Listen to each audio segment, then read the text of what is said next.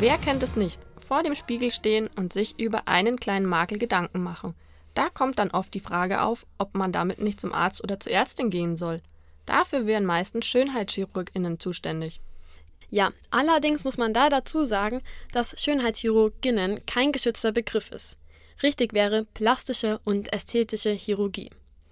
Ästhetisch wären Eingriffe, die nur einen Schönheitszweck haben, wie zum Beispiel Falten. Plastisch bzw. auch rekonstruktive Eingriffe sind Korrekturen, die etwas wiederherstellen sollen und meistens einen medizinischen Grund haben. Einige müssen sich mit diesem Thema Schönheitschirurgie gar nicht befassen und kennen sich damit nicht so gut aus. Klar, man geht ja auch nicht dorthin, wenn man krank ist.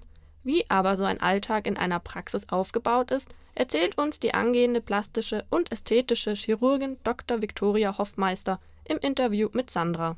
Wie sieht denn Ihr typischer Arbeitsalltag aus? Genau, also heute ist es äh, beispielsweise so, dass wir den Arbeitstag direkt mit einer ambulanten OP beginnen. Das heißt, die Patientin kommt in diesem Fall um neun direkt in die Praxis. Wir haben einen ambulanten Eingriffsraum, wo wir kleinere Eingriffe hier in der Praxis gut machen können. Zum Beispiel Oberlidstraffung oder kleinere Fettabsaugung. Das können wir alles gut hier in der Praxis machen und damit haben wir heute Morgen gestartet direkt. Kommen denn eher Männer oder Frauen zu Ihnen? Ähm, es sind natürlich schon vermehrt Frauen. Witzigerweise gehen Männer mit dem ganzen Thema fast etwas entspannter um als Frauen. Also wir haben immer mal wieder, was bei Männern ist natürlich zum einen so die Fettabsaugung um den sogenannten mittleren Ring, also so diese Love Handles, das kommt von Männern viel, oder auch Oberlidstraffung. Und Frauen fragen dann immer, ja, wie lange ist die Ausfallzeit, wie lange sieht man das? Und Männer sind so, ach, ich gehe am nächsten Tag in die Arbeit, das kann ruhig jeder sehen, das ist mir egal. Also interessanterweise hat man da manchmal das Gefühl, dass die Männer damit fast offener umgehen.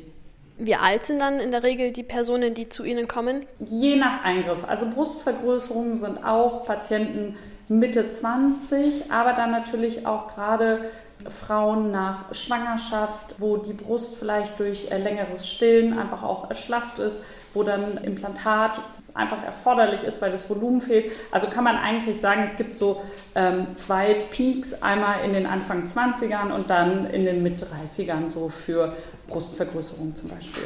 Jetzt, wundert mich, weil ich hätte noch gedacht, dass es so im Bereich 50 ist, da wo dann die Falten sozusagen kommen. Ähm, nee, tatsächlich ist es eher also wenn die Patienten schon vorher Brustimplantate haben, dann kommen natürlich immer noch mal Patienten in den 50er und vielleicht auch in den 60ern, die sagen, ja, ich habe mir damals mit Ende 20 ein Implantat einbauen lassen, jetzt hat die Schwerkraft einfach ihren Dienst getan und jetzt ist vielleicht auch eher eine Bruststraffung ist dann eher das Thema. Gerade bei den älteren Patientinnen ist es dann eher eine Bruststraffung, die man macht oder wenn halt einfach sehr wenig Volumen da ist, dann würde man das sogar kombinieren. Also dass man eine Bruststraffung in Kombination äh, mit einem Brustimplantat macht.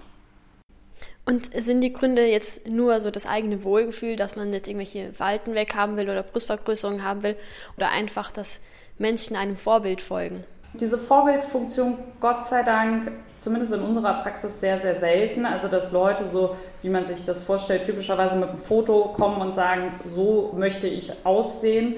Das ist sehr, sehr selten, sondern vielmehr sind es schon Patienten, die sich viel Gedanken zu dem Thema gemacht haben und gesagt haben, das stört mich schon viele Jahre. Ich habe mir das jetzt lange angeguckt. Ich habe mich auch sehr viel informiert. Die Patienten kommen meistens sehr gut informiert hierher und fragen dann ganz explizit auch nach, was für Möglichkeiten es gibt und wissen meistens auch schon selber ganz gut, okay, was gibt es überhaupt für Optionen? Und dann ist es mehr ein Gespräch, wo man den Patienten einfach nochmal eine zusätzliche Aufklärung gibt, man dann den Patienten gut informiert nach Hause schickt, dass er sich darüber Gedanken machen kann, was ist für ihn die beste Lösung.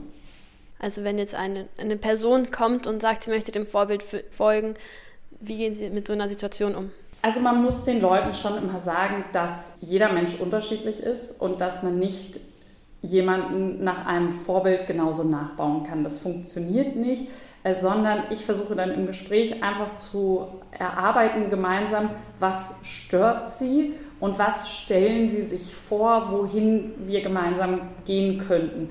Und dann muss man einfach auch ganz ehrlich zu dem Patienten sein. Ist das, was er oder sie sich vorstellt, überhaupt machbar? Ähm, ist es gut möglich? Und das ist etwas, wo man auch als Arzt einfach wirklich in der Verantwortung ist, dem Patienten vielleicht auch mal zu sagen, nein, das können wir leider nicht so machen. Das ist, finde ich, ganz wichtig. Gleich hört ihr mehr von der angehenden plastischen und ästhetischen Chirurgin Dr. Viktoria Hoffmeister. Wir wollen mal wissen, wie es eigentlich ist, wenn Patientinnen kommen, bei denen man eigentlich gar nichts verändern muss. Ihr seid hier bei Dein Live auf M945.